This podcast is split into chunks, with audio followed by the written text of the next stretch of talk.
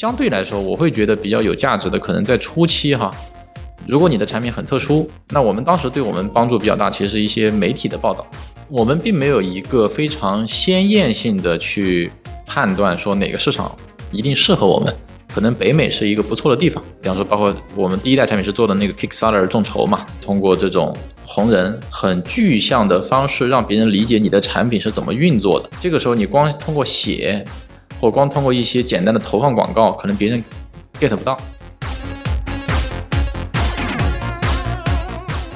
在多元文化交流中碰撞有趣行业观点。Hello，大家好，我是 Jim，我是 Amy，欢迎来到出海早知道。出海早知道是由一站式红人营销平台 Relay Club 出品的播客。我们希望通过对话来自品牌 KOL 营销的朋友们，以优质的内容为听众提供不一样的营销视角，洞察海外市场商业机遇。今天我们邀请到的嘉宾非常的特殊，他是 Time Kettle 时空湖的 CEO 兼创始人 Leo 田。那 Leo，你先跟我们的听众朋友们打个招呼吧。Hello，各位好，这是我第一次录播客，哎，欢迎 Leo。然后其实我们跟 Leo 已经有常年的合作，就包括之前其实我们视频制作公司 Relay Video 有过合作，然后近期我们新的公司 Relay Club 也是有跟 Time Kettle 做了蛮多的事情，算是老朋友了。可能第一个问题，很多人听到这个 Time Kettle 这个名字，想知道的是 Time Kettle 是什么？是否可以通过一句话来介绍你们公司和你们做的事情？Time Kettle 呢，其实是一个致力于解决人们跨语言交流障碍的公司。我们通过把 AI 技术、把软件、硬件技术的结合，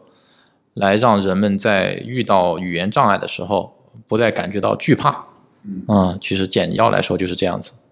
但是我们如果从产品层面来看呢，大家会看到我们现在是以翻译耳机这种形态为主。啊，这个就是我们在做的事情。那这个公司就是您自己担任的角色是公司的 CEO 是吧？那么这个公司的出发点在哪里？就是为什么一开始会想做一个这样的公司？这个公司有没有一个类似于一个使命啊，或者一个远景，也可以形容一下？这个故事其实挺有意思的，有两个原因。第一个，我在以前的时候跟国内的一些这个 AI 公司，大家都算是朋友，所以当时那个时间有点想自己创业。然后大家交流的时候，觉得这是一个 AI 的越来越好的时候的一个机会。还有一个导火索是，当时我送我父母去欧洲旅游，然后因为他们都不会外语，所以给他们下载了一大堆的这个翻译的 App。但他们去了以后呢，当时我妈在去这个阿尔卑斯山上坐那个金色列车，还突发高原反应，其实挺危险的。然后后来幸好医生救治下来，但是当时救治的过程，其实大家就是很手足无措。啊，这是回来我才知道的哈。然后我就问他们说，呃，有没有用那些翻译的 app 和当地人啊、和医生和这些就进行交流？他们说没有。我当时觉得很奇怪，就是因为大家觉得说这个翻译的水平已经是 OK 了，那至少日常交流没问题了。但是为什么你们不用？然后他们就会告诉我说，这个用了以后，我拿着这个 app 跟别人来回传递，其实是一个非常 awkward 的这个一个一个状态，我不愿意用啊。所以我才才那个时候才意识到。其实阻碍人们交流的不仅是翻译技术本身，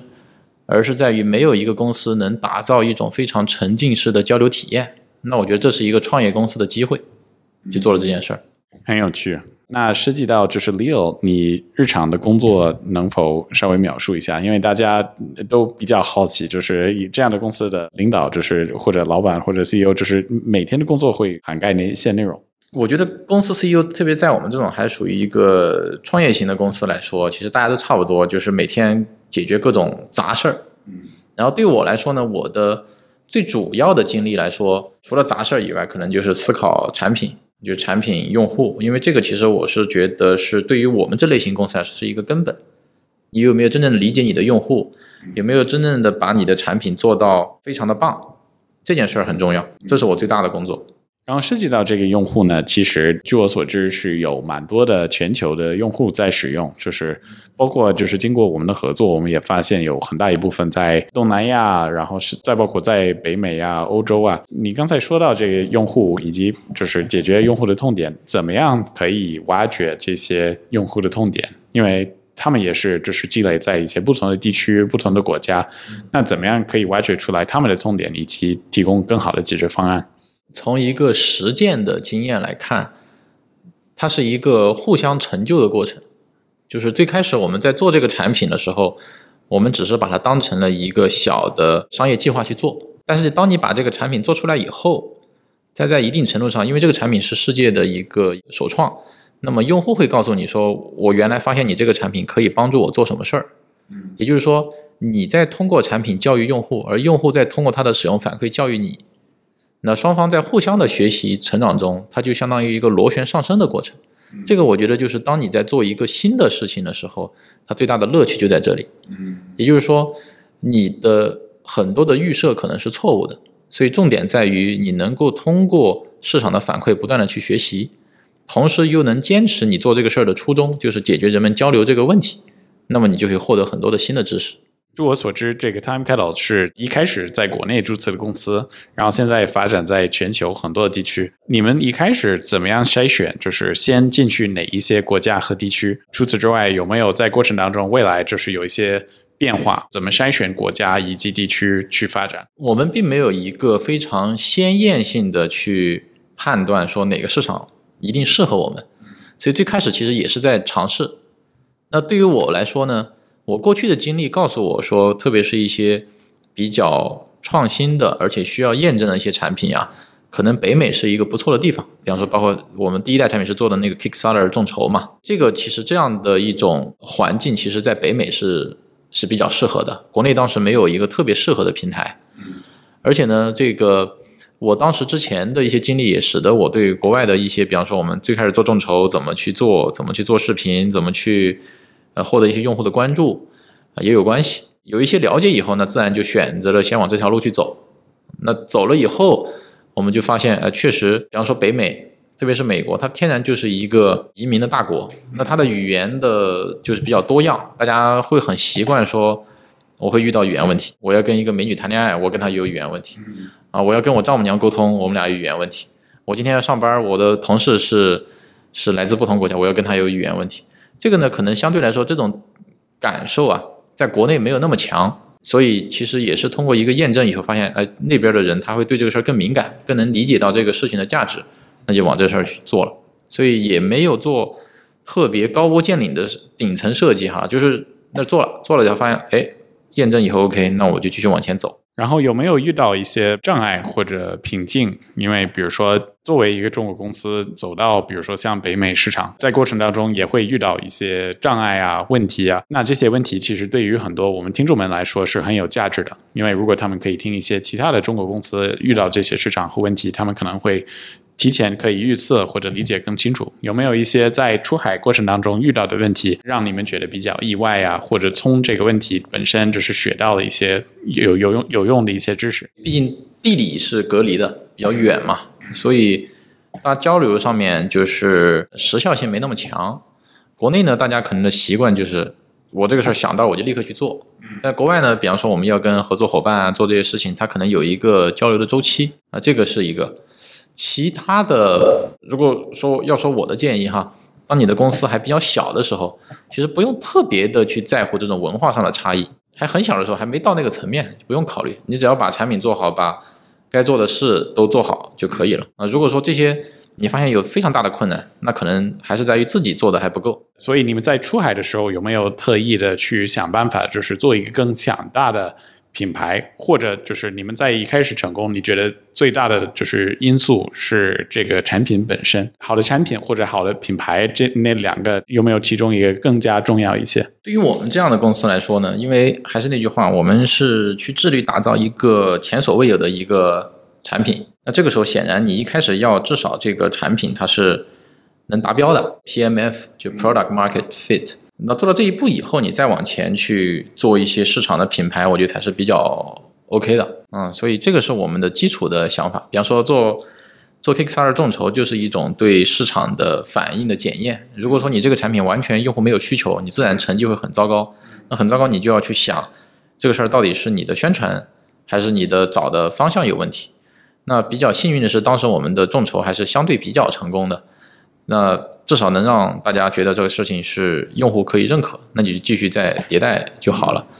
至于品牌这个事情呢，老实讲啊，因为在我们当时那个状态，并没有说有很多的这种品牌大咖，或者包括我在内，大家对这个经验都是属于一知半解，所以也都是摸索的往前走。如果站在今天作为一个事后诸葛亮来看这件事儿的话，我会说，就是当时做这件事情，如果你能保证你能活下来，那你要做的事儿其实是在做一些具有复利效应的事情，就是比方说让更多人知道你们的产品，而且这些人一定是对你产品有需求的。嗯啊，不要花太多的时间去买流量啊，或者说去买很多的关键词啊，这个事儿其实可持续性比较差啊。当然，这是还是那句话，这是一个事后诸葛亮的判断，可能在当下，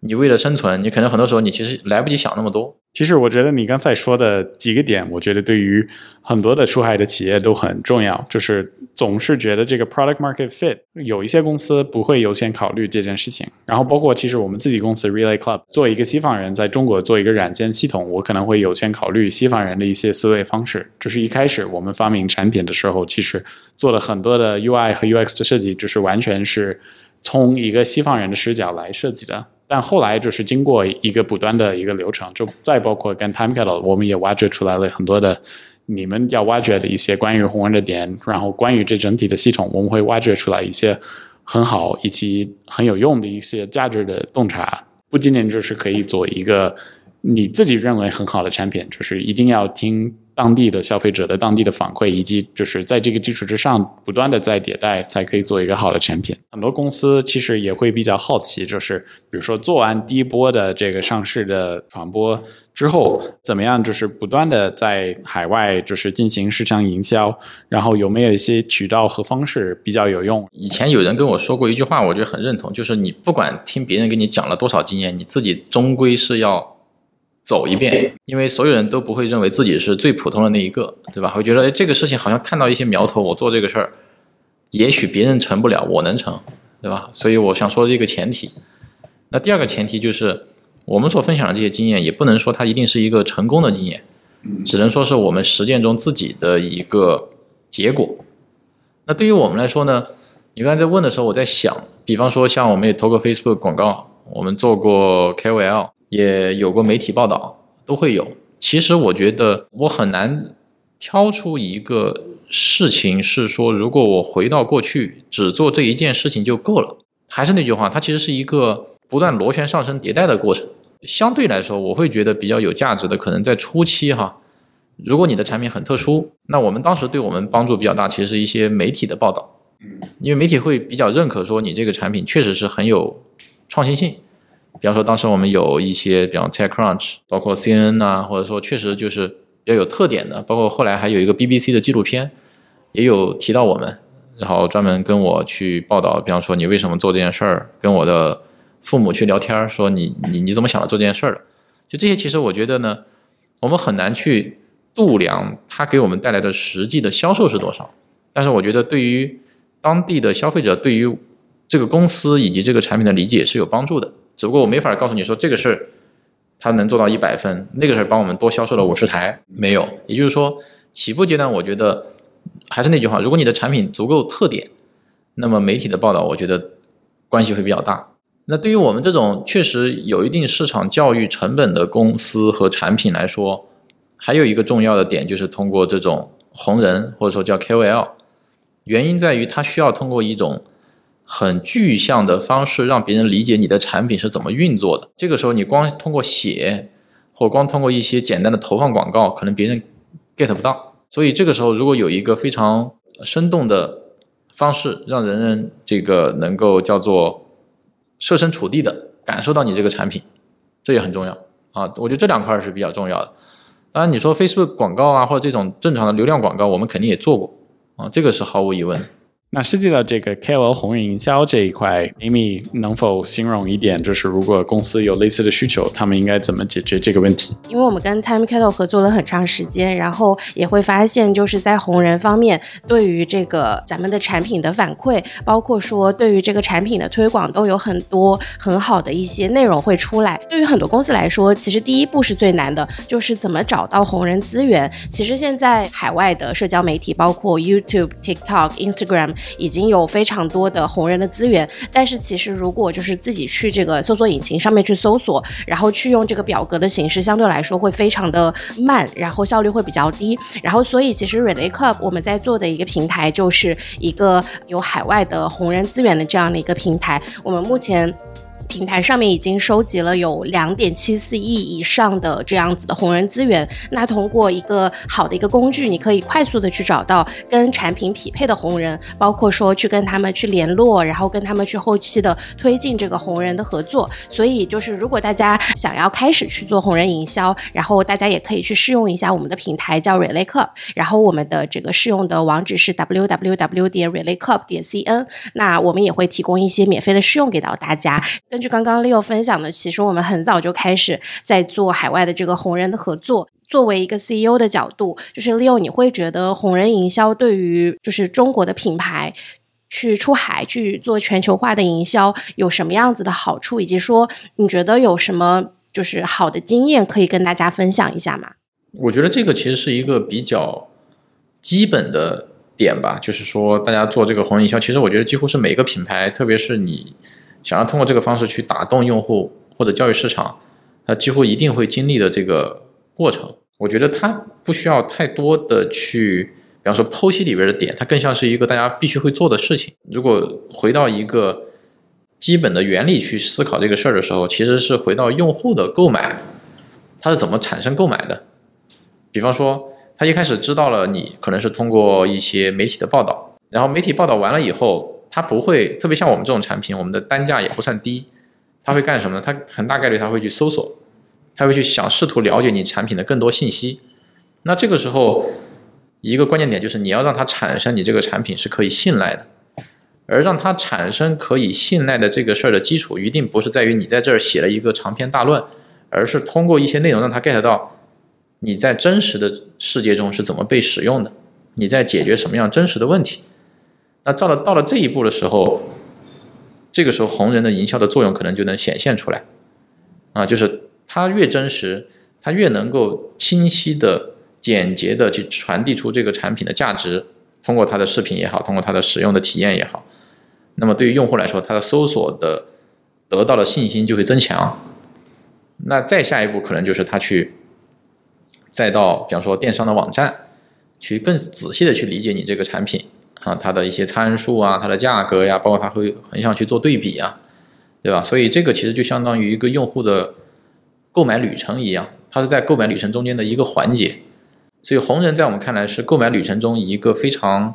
常见也是很很很重要的一个环节。在我们看，它是一种手段，它不是目的。是的，我觉得 Leo 刚刚说的有一点，我觉得还蛮认同的，就是顾客在看到红人的视频之后，他其实建立的是信任，就是他是了解这个是一个真实的一个测评，然后他会对这个产品产生更多的兴趣。因为我也发现，就是有很多品牌可能是先做的这个国内的红人营销，然后再转战国外。那他的打法其实他如果就是 copy 之之前国内的打法，就是比如说给 KOL 说，哎，你要说这个一二三四，你必须要按照这个来录。那其实，在国外可能并并不是那么行得通，反而在国外，你其实是要去尊重这个内容创作者的一个原创性和他们对于这个产品的真实的一些理解。然后，如果有这样子的内容出来，可能会对我们的这个品牌会更加有帮助。从整个 Time Kettle 在海外的市场销售来看，你觉得就是海外有哪些的新兴市场是增速比较快的？东南亚肯定会是一个，因为它毕竟人口比较多哈。那不过在我们这个阶段，我们还是会比较关注于，比方说像，比方说北美，包括像中国，因为毕竟我们的体量依然并不是很大，所以先把现有的事情能做好，我们称之为叫涌现出更多的机会出来。就我们做事情的风格，可能更像是一种滚动螺旋上升的这么一个风格，它不是说我一开始就画了一个世界地图，我第一步做谁，第二步做谁，因为我觉得这就如同我们大学毕业的时候。会做的这个五年职业规划啊，回头来看基本上都是错的，就没人会想到那么远。而且我们没有一个已经做的很大的一个一个，比方说竞争对手或者说前辈，我可以 copy 他的路径。我们自己本身就在无人区里边探索，所以你必然很多路就是慢慢一点一点走出来的。其实我我相信听众们也会很好奇，就是你在开始做 Time Kettle 之前，你的职业经历能够也跟我们分享一下吗？我从大学毕业以后，我先去的华为，我在华为待了几年，但那个时候做的是 sales 的工作。然后后来呢，就是我又去了一家创业公司，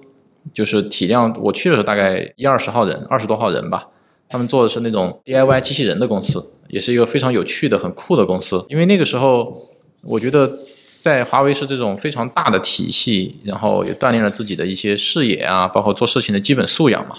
那也可以是一个机会去看一下创业公司它是怎么运作的，大家怎么配合，然后没有大公司那么多条条框框，那是不是更有趣，对吧？所以到那些也体验了一下，嗯，然后后来就创业。你觉得就是一开始在华为当这个销售、当 sales 的经验，对于你后面的创业会有什么样子的帮助？我觉得每一份经历其实对我来说都是比较重要的。比方说华为的话，我觉得它是一个非常完善的体系。所以，当你离开它的时候，你在创业公司你会感受到它完全不一样。但是你在这个体系内，你不会感觉到它对你的这种支撑的作用。所以，像华为的时候，我觉得对我最大的帮助还是来自于一个一个叫做作战团队是怎么配合的。然后，我要我要我要去拿下一个项目，公司怎么帮你配置资源，然后能够用一个完整的体系把这个项目拿下。那这个是一个正规军作战。那创业公司就不一样，创业公司其实基本上就是游击队嘛，就大家想到哪儿做到哪儿，然后有一个机会，谁有能力谁就先上。那这个时候资源配置就没有那么齐备，又有很多的一些点不太一样啊。但是呢，还有一个特点是，这个创业公司它其实是 to C 的，就我说那个公司它是一个 to C 的公司，所以它会跟用户走得更近一点。它不是说，比方说我在华为的时候打交道的可能是一些。这个负责这个项目的一些主管的领导啊，这种这种比较资历比较年长的一些，但 to C 你可能就是跟一个一个的具体的个人，他的职业他的身份可能没有那么重要，那你就要跟他去交流，然后去理解他为什么会选用你们的产品。那这个时候他的两个人的位置不太一样。做 to B 的时候，你可能是一个呃，就是更像偏乙方的角色。在 to C 的时候，可能大家是更平等的角色。在一开始创建 Time Cattle 的时候，我我知道你也会有一些就是联合创始人一起去开始做这个创业的项目。就是你们一开始是怎么去分工的呢？以及说你觉得就是这样子，就是以你们的经验，一个创业公司在刚刚开始，你觉得有什么样子就是团队分工的经验可以分享给到大家吗？因为最开始做这个事儿呢，我其实当时没有觉得这是一个很难的事情。就是最开始因为。我之前的经历，我读的是这个工科类的学校，就电子科大。然后呢，有很多的这样的我的校友就是做这种消费电子的。所以最开始我们想到做这个事儿的时候，我觉得这个事儿应该挺挺简单的啊，就就老实说，没想到说需要这么一帮人去干这个事情。所以呢，后来做了这件事情，觉得说拿一个耳机形态的产品去解决交流问题，发现它有大量的技术没有解决。但那个时候你已经上了贼船了嘛，你只能先 继续往下做嘛，所以就要解决很多的技术问题。因为我不是一个做技术出身，虽然我学的是工科，但是我毕业以后就一直没有在做技术研发相关的东西，所以我自然要找到研发方面比较强的人，那也是通过朋友介绍一块来做这件事情。那我的分工还是更多的是关注在早期的，比方说市场、产品的定义这些东西，因为在我们这个阶段，你肯定创始人你是免不了去做一个产品经理的。那因为你对用户的理解，对创立这个公司的初衷，你是理解的最深刻的，啊，所以产品包括市场销售啊这块的事，一开始是我来负责，那研发呢，可能就是其他的人来负责。那就是你们在一开始就是创立 Time Cattle 这个公司的时候，你们就已经开始出海了吗？还是说你们是在国内呃做了一段时间的这个就是市场了之后，你们才决定出海的？我们一开始就是在海外，就是我们第一代产品的众筹就是在 Kickstarter。而在那之前一直都在研发，没有做任何的市场的工作。可能唯一的就是，我觉得当时去参加了一次，拿着非常早期的一个样品去参加了一个，好像就是 TechCrunch 在深圳的一个展会，嗯，然后后来他们还报道了我们，也挺感谢他们的。其他就没有什么。然后后来当然有一个比较有趣的故事啊，就是想到哪儿说哪儿。我们当时把我们的产品第一代产品，我们给了两个当时的红人。可能今天他们已经很贵了哈，其实当时也挺贵的，我不知道你们知不知道。一个呢叫 Linus Tech，一七年的时候，因为当时就是呃有一个市场的小伙伴就说，哎，我们这个产品我们现在没多少钱，我们是不是跟这些人发个邮件来问一下他们对我们评测这个产品有没有兴趣？我们选了大概三四个，给我们回信的有两个，一个是 Linus Tech，一个是 Unbox Therapy。嗯，你看都是很很棒的这个，我们没有花一分钱，literally 就是真的没有。然后呢，然后他们都表示感兴趣，然后我们就把样品寄给他们。然后今今其实今天你还能查得到当时那个视频，很搞笑，因为产品当时非常早期阶段，连外壳都是 3D 打印的。嗯而且老实说，今天来看那个体验确实不好，嗯所以他们拿到以后体验也放了视频，就 un un unbox therapy 没有放，呃，那个 Linus Tech 它是放上去了，嗯，就是很多人在下面留言，就是那个是很好玩儿，而且当时还出了一些岔子，就是他在体验的时候会翻译错，翻译出一些非常令人哭笑不得的翻译的结果，啊，但那个时候确实是这样子，嗯。啊，不得不承认。然后他也是很还原的把它放上来了，这反正就很多人评论嘛，说哇这个东西，有些人说很棒啊，这是这或者说这是什么什么垃圾玩意儿，对但是我觉得这是真实的反馈嘛，啊，当然后面就没有太多机会跟他们再搭上线了。我后来后来我记得有时候去美国的时候还问说你们什么时候来，我们给你看一下最新的，但是也一直没搭上线。知道这是个很小的一个有趣的故事哈。然后刚刚 Leo 还有分享到一点，我觉得就是还蛮特别的，就是呃 Leo 有说，就是比如说你们要做一些这个 PR 方面的一些报道，然后包括也有在做红人，但是刚刚 Leo 也说，可能在一开始的时候，其实你并不是那么关注，就是它最后带来的这个销售，因为可能也不好去测量。但是其实我们发现很多这个品牌在出海的时候，其实特别特别关注 ROI，不管是投广也好。还是这个跟 KOL 去合作也好，我想了解一下，就是你作为 CEO，你是怎么去想，就是这件事情，以及说，比如说咱们在做这个市场预算的计划的时候，你是怎么去分配这个预算的呢？我们早期其实老实说没有一个非常成熟的预算制度，更多的是想的是现在我们要奔着这个，假设我们定了一个销售目标，然后我们要做哪些事儿，那只要这个事情不是特别的离谱，那我们就先去做。我认为啊，其实大部分的早期阶段的创业公司都是这样子的，你很难说我做一个非常完善的预算，然后对它进行管控，然后超一点、多一点、少一点，很难。真正能算 ROI 的，我觉得可能更多的是那种流量型的广告，就是我们称之为效果广告，你可以去快速的、精确的控制。但即便是你找那种，比方说你已经很熟悉的 KOL，你也很难说他每一个视频是怎么做的，就能做成一个很爆款的，给你带来很多流量的一个视频。我觉得这个事儿，呃，在我的这个角度来看，我思考的还是一个最底层的逻辑是什么呢？就是你最终要达成什么样子？假设你要几年以后你要做成什么样子？你站这个角度叫做终局性的方向去想。啊，这是第一个。第二个呢，其实你回到平台的规则来看，如果说平台让你很轻易就能确定什么样的视频能够火，那平台也很难收到更多的钱。所以从根本的这个逻辑来看，你就不能指望自己能够非常好的去预测这件事情给你带来的收效，你就只能说这个事情我就当成存钱，对吧？当你存钱的时候，你不会 care 说我是存了一块钱还是存了十块钱，但当你在花钱的时候，你会想我花了一块钱能不能买到一个值一块钱的东西，对吧？但存钱是你觉得我存一块钱就是一块钱，我存了一百块钱我就能多存点钱，多存总是比少存好，那就可以了。一开始，其实刚才 Leo 也描述，就是一开始可能会跟一些就是在 AI 领域的人在成立公司的那个时候，就是在一起思考就是这些问题。那现在就是大家都知道，就是涉及到这个 ChatGPT 上线之后，整个软件市场也好，包括硬件市场也好，也有很大的一个突破和变化。涉及到这种生成式的 AI，对你们来说，以及包括针对产品来说，有没有给你们带来什么新的想法？然后再包括，比如说在考虑下一代的产品，你们会不会融入一部分这种新的生成式的 AI 的一些功能？这个必然是有的，因为我们和一般的这种硬件相比，我们天然就是在跟 AI 的技术在在一起服务这个用户和场景。在之前，其实我们一直在研究相关的这些技术，当然有一些技术的可能特别的细节，现在没有办法去透露。但我想说的是，我们在思考这个问题的，还是回到一个一个最根本的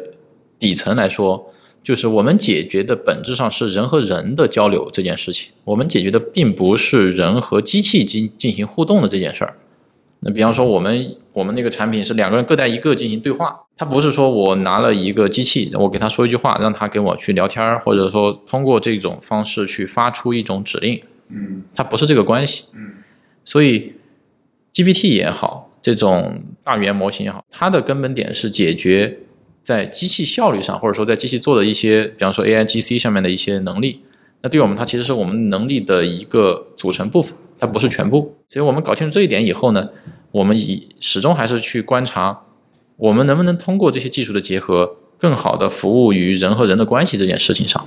我们是始终是朝这个方向在走。我觉得这个机器翻译有趣的点是，特别是涉及到很口语化的说法，我觉得它做的还是非常好。其实我包括我自己之前在 podcast 上也形容，有一些中文的概念其实不在这个词典里面。也想问你，就是关于这个点，就是你觉得这些未来，就是比如说生成式 AI，很多人可能只是想，就是文字类的解决方案可能是更多一点，但包括这种口语化的，有没有一些天然的优势，或者就是是不是，比如说实时翻译啊，就是这一方面会带来更好、更快、更实时的一些解决方案？所谓的更快和实时，我觉得这点上。对于当前的 AI 进展呢，它它的主要的进展的地方不在这里，还是来自于这种对自然语言的理解上面。也就是说，我同样说一句话，如果它能 get 到我完整的意思，那它的理论上它的翻译就会更准确。嗯啊，这个是毫无疑问的。对。还有就是，它如果能作为一个助手去辅助你去理解别人说的话，比方说把你的沟通的一些信息进行提取，那也是可以做到的。这些都是可以随着这个过程中。嗯。就逐渐往前去走的。我可以用一个比较就是更通俗化的比方，我们内部经常会说的一句话，就是你其实把语言当成人类思维的一种投影，就是你的思维是三维的，语言是平面的，一个投影下来，它就变成了一个影子。所以语言几乎是永远不可能完全还原你所要表达的所有思想的，因为还包含了，比方说我在跟你沟通的时候，我们所处什么环境，我们的眼神，我们的表情。它都会变成我们想要传递的所有信息的一个部分，而我们说出的语言的每一个字儿，只不过是这里边的非常精简的一块儿。所以，既然是这样子的话，随着整个的这个技术的进展，它能够把这个投影做得越来越精细，那就意味着我们在沟通的过程中，我们通过这个事情来对齐我们之间信息的可能性变得越来越大。那基于这个这个这个基本原理的出发，我们再去想。能不能去服务于，比方说人和人的关系变得更密切一些？能不能通过这个方式，把我想要跟你表达的意思表达更完整一些？这是可以做到的。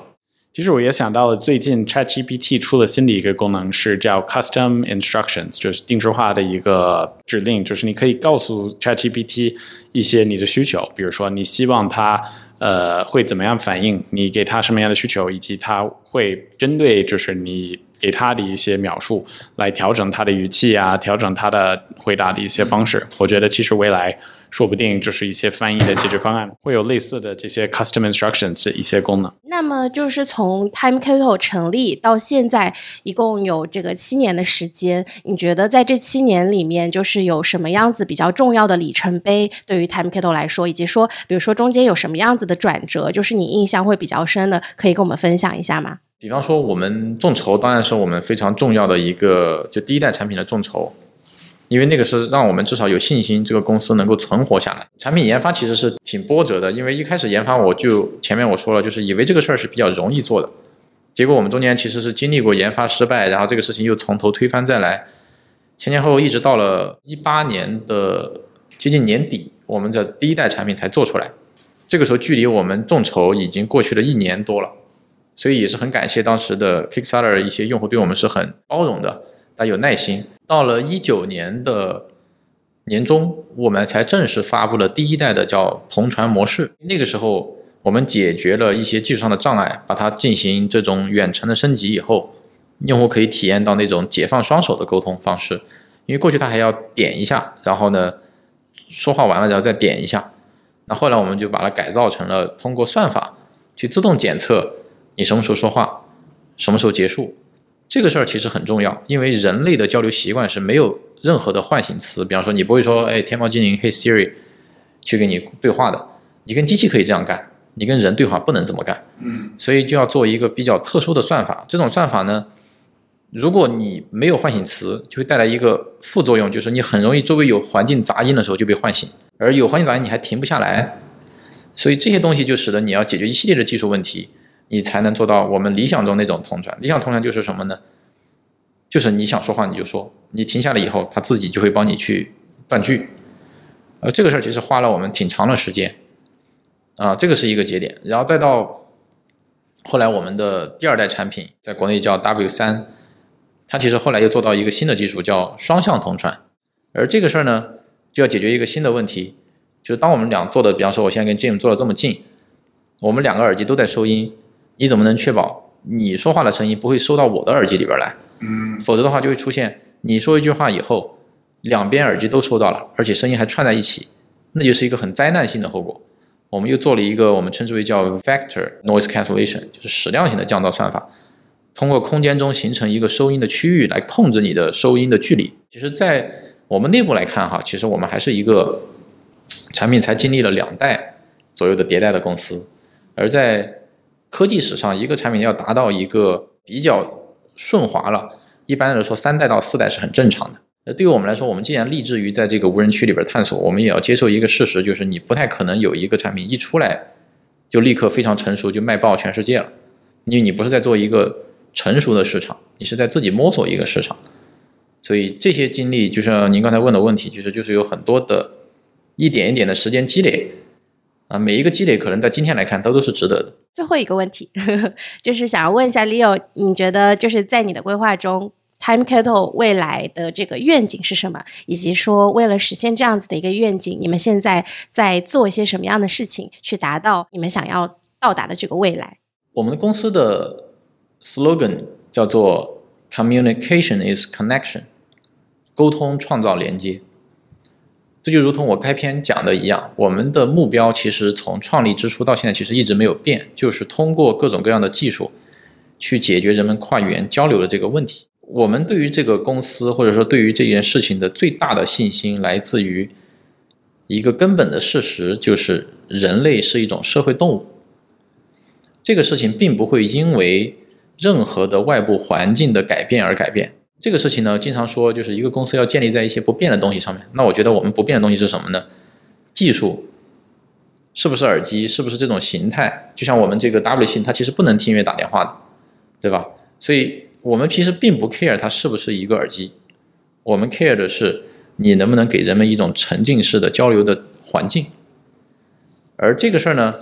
它就是伴随着人类的这种永恒的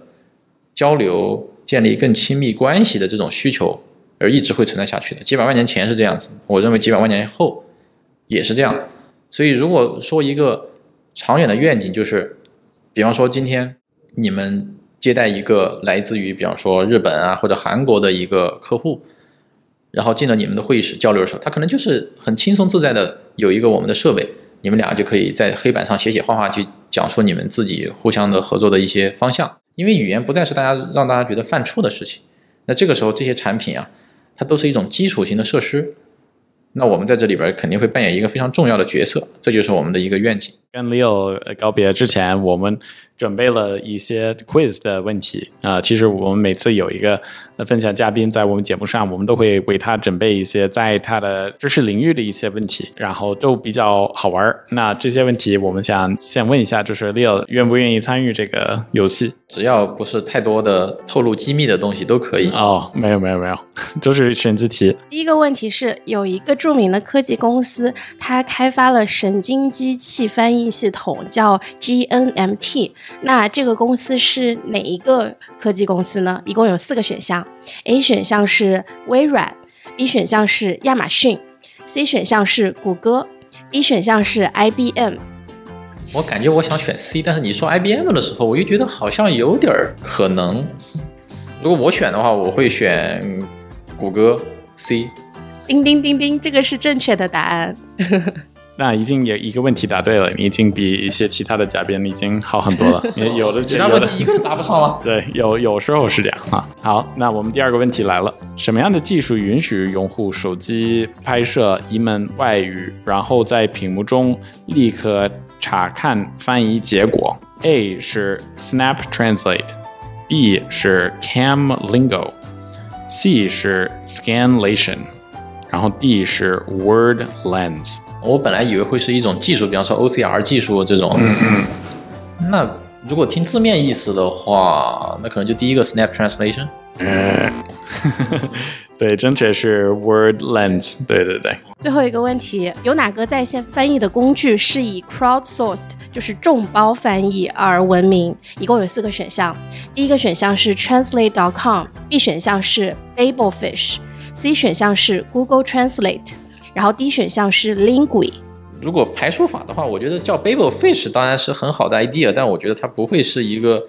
众包翻译的，因为 Babelfish 经常被拿来形容我们这种类型的产品。不过 Translate 我觉得它主要是它自己的，A 叫 Translate.com，Translate.com 我觉得这名字太大了，那我就选 D 吧。正确的答案是 C，就是 Google Translate。感觉那个谷歌公司特别喜欢干那个众包这种事情。你刚才说的谷歌那个呃验证码的做这个事情的人叫 Recaptcha 那个项目，他把很多的这种验证码通过 OCR 的方式众包出去，就是我把一个，比方说这是一个很古古的书籍，然后书书籍没有识别，所以我就把这些东西切一段下来，让用户去做验证码识别，顺便帮我完成这么一个文字识别，就是很鸡贼的一件事儿啊。然后那个人后来自己创立了一家公司，那肯定你们也知道，就是 Dolingo。嗯嗯嗯。多邻国后来应该是应该是多邻国还是哪个就语言学习的 app，应该就是多邻国，如果没记错的话。然后他用户里边经常会学外语嘛，那他顺便还做了一件事儿，就是很多书籍杂志的翻译，他其实通过他在学外语的时候就帮他完成了这么一件事儿。啊，那具体怎么做的我有点忘了哈。就就是那个人他就领导了好像是这个 project，就是那种验证码的方式。后来他自己出来。用同样的方式如法炮制做了这个 Duolingo 在这块儿的业务，这是我知道的哈。但老实说，我有点忘了，时间比较久了。节目的最后，让我们再次感谢 Leo 的分享，谢谢你，谢谢你今天加入我们的播客节目，谢谢。然后，如果大家对 Leo 和 Time Kettle 感兴趣，或者对 Relay Club 感兴趣，可以添加我们小助手的微信。我们小助手 Club 的微信号是 Relay R E L A Y 下划线 Club C L U B，进入到我们的微信群跟我们互动。到时候我们也会把 Leo 邀请到我们的这个出海交流群，大家有什么问题的话，也可以直接提问 Leo。那谢谢大家的时间，期待和大家下期再会啦！谢谢，拜拜，拜拜，谢谢。